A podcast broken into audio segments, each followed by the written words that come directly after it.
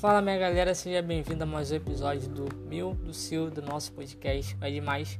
Hoje, continuando o estudo sobre a oração do Pai Nosso, a gente vai falar sobre um trecho importante, só que como de praxe sempre tem aquela historinha no começo.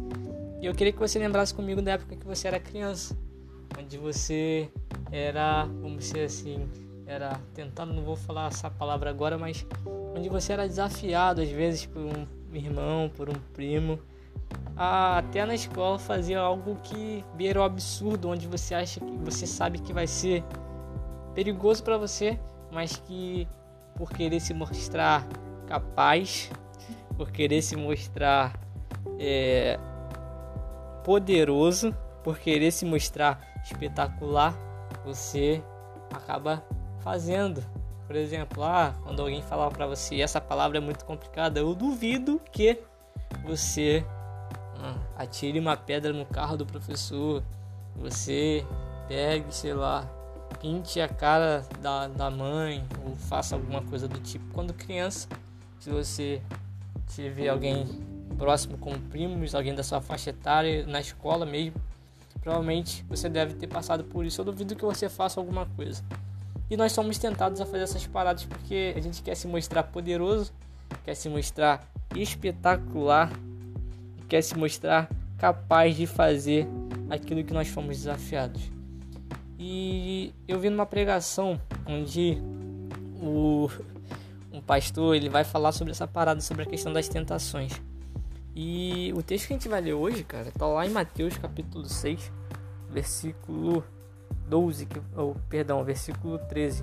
Não os deixeis cair em tentação, mas livrai-nos do mal. E o texto me lembrou o momento que Jesus estava sendo tentado lá no deserto.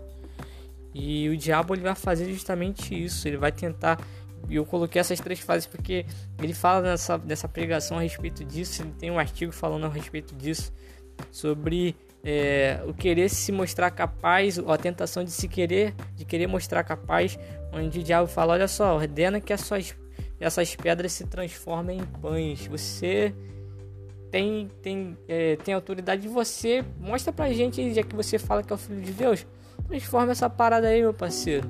Ele vai dizer, não só de pão viverá o homem, mas de toda palavra que sai da boca de Deus. Aí, não satisfeito, capiroto vai lá e fala, poxa, eu vou te dar essa parada toda. Se você me se prostrar, tá vendo esse reino aí tudo? Se você se prostrar e se adorar, eu duvido você se prostrar e adorar, porque aí eu vou te dar essa parada toda aí. E aí, assim da proposta? Vamos lá? Vai falar só o Senhor prestará culto. Tal. Aí ele vai dar um satisfeito. Vai dizer, olha só, agora a primeira foi ser capaz, a segunda é ser poderoso, que ele daria todo aquele reino. Agora ser espetacular. Atira-se para baixo, porque os anjos reconhecem, vão, reconhecem você e vão recolher você no braço. Afinal de contas, você não é um filho de Deus. Eu duvido você se jogar. Ele vai dizer: Olha só, não tentarás ao Senhor teu Deus. E por que você está falando disso, Edgar? Porque na maioria das vezes as nossas tentações elas se restringem a essas áreas. O querer se mostrar capaz, o querer se mostrar poderoso e o querer, como alguns da antiga falam, querer se aparecer, querer parecer espetacular. E nós somos tentados a todo instante a respeito disso. Nós queremos ser vistos, afinal de contas, quem não é visto não é lembrado. Eu não estou dizendo que ser visto é ruim, mas às vezes o nosso ego ele está tão inflado que nós queremos tomar o lugar de Deus. Essa é a ideia. Que o diabo estava tentando a Jesus ali, olha só. Você é o filho de Deus, você tem autoridade para você viver da forma que você quer.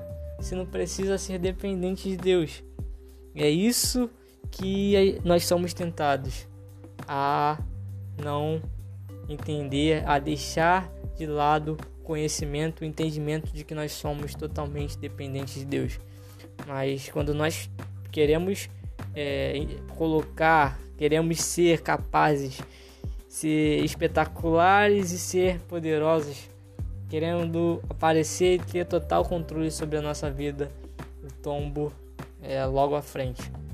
E aí a treta acontece e nós acabamos caindo em tentação. Quando nós queremos ser guiados pela nossa própria vontade, quando nós queremos viver aquilo que a gente quer sem consultar a Deus, sem levar em consideração aquilo que Deus tem pra gente, porque a gente se acha tão autossuficiente, a gente acha que a gente chegou a um nível de santidade tão sinistro, a gente acha que a gente tá num patamar tão brabo que vai fazer, não vai custar nada fazer algumas coisas para satisfazer o nosso ego. Só que em algumas situações essas coisas elas revelam o que tem no nosso coração, que é o querer tomar conta da nossa vida.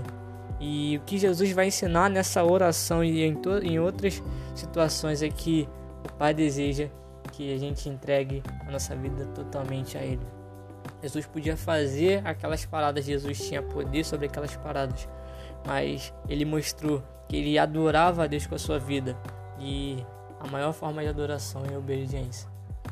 Então, que a gente vai entender que é, ao pedir isso, ao pedir que a gente não venha ser tentado, mas que a gente seja livrado do mal, que haja uma disposição no nosso coração para que isso aconteça, não deixando que é, o querer ser visto, o querer é, ter o ego é, satisfeito, as vontades egocêntricas satisfeitas, o querer ser o herói da cena quando nós não somos chamados a ser heróis, mas adjuvantes para sermos pessoas que fazem parte de um de algo que é muito maior do que a nossa própria vida. Isso deve ser um motivo de satisfação porque nós fazemos parte desse reino.